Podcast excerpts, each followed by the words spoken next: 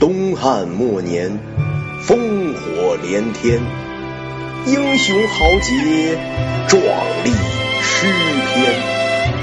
独家解读三国历史，深入剖析演绎故事。躺着听三国，咱们现在开讲。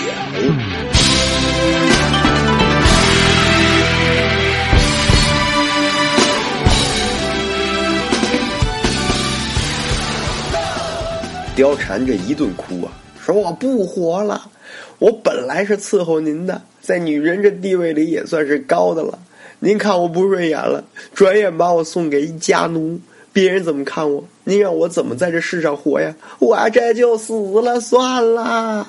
说完呢，就把墙上装饰用的宝剑扒了下来，准备抹脖子。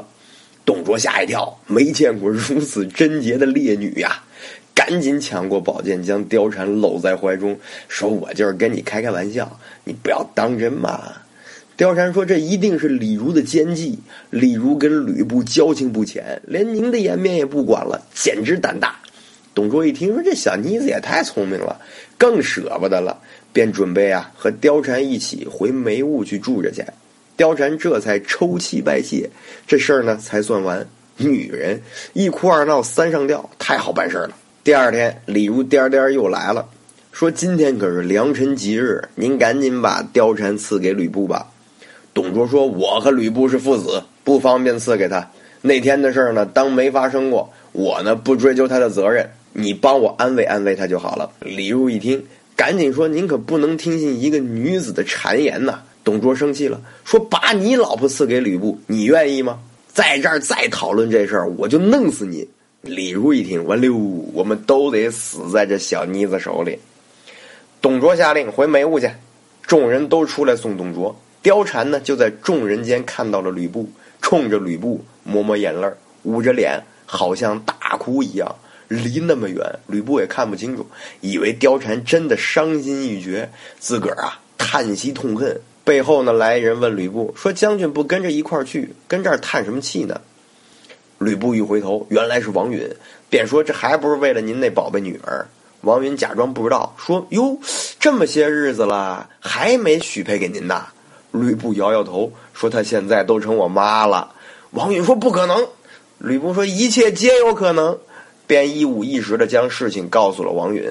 王允跌足掩面，说：“将军来我家吧，这儿不方便说话。”回到王允家中，两人把酒细谈。王允说。董太师霸占我女儿，抢了将军您的妻子，这简直是天大的羞耻！大家伙不会笑话董太师，笑话的是咱俩。我老爷老了没所谓，将军您盖世英雄，受此屈辱，这说出去不好听啊！吕布拍案而起，王允赶紧道歉。吕布大声说：“我发誓要杀了这老贼，一雪前耻。”王允说：“您可别乱说话啊，连累了我在。”吕布说：“大丈夫生在天地间，怎么老得寄人篱下呢？”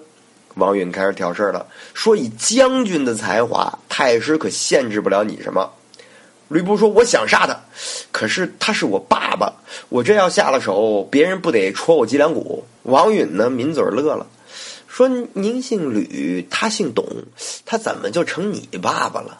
再者说了，他朝您扔画戟的时候，倒是想着您是他儿子了吗？”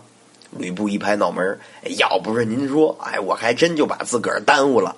王允一看时机成熟了，说：“你现在要是杀了董卓，那您就是忠臣，流芳千古；说您要是帮助董卓呢，您是反贼，遗臭万年呢。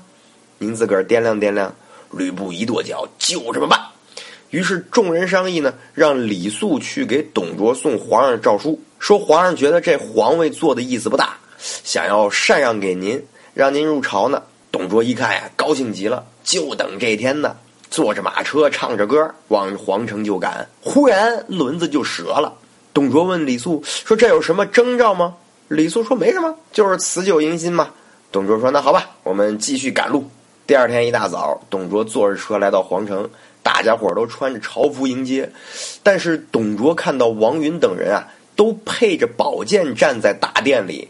董卓就问：“说怎么都带着剑来呢？”李肃呢也不理他，照直往里就推。王允大喊一声：“反贼在此，武士何在？”一帮人冲上来，朝着董卓一通乱砍。董卓穿着软甲，没有被砍死，只是手臂受伤，从车上掉了下来，高声叫道：“我儿吕布何在？”吕布从后边赶上，说了一句：“奉诏讨贼。”一戟就刺进了董卓的咽喉。你瞧瞧，十八路诸侯各领两三万人，少说五十多万人没干成的事儿。让貂蝉一个女流之辈给完成了，谁是饱汉的功臣？什么曹操、刘备都不如一个没有姓氏的女子。这貂蝉虽是罗贯中先生虚构的人物，但在历史上也留下了回响，跻身到了中国古代四大美女的行列里。可见这人物形象啊，深入人心。董卓死后，貂蝉呢被吕布带出了梅屋。这边董卓的人一看老大死了，赶紧跑吧。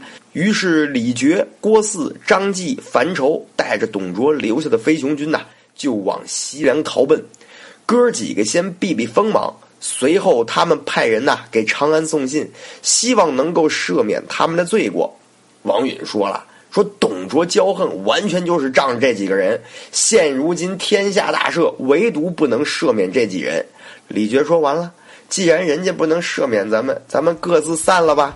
这时出来一人说：“别急，我觉得这事儿有别的办法。这人是谁呢？咱们下回聊。”想要听到更多精彩的故事，可以关注公众号“考拉的语文乐园”，这里一定有你想知道的文学知识。如果没有，请留言给考拉老师，我来为你答疑解惑。好了，今天的节目到这儿就结束了，我们下期节目再见。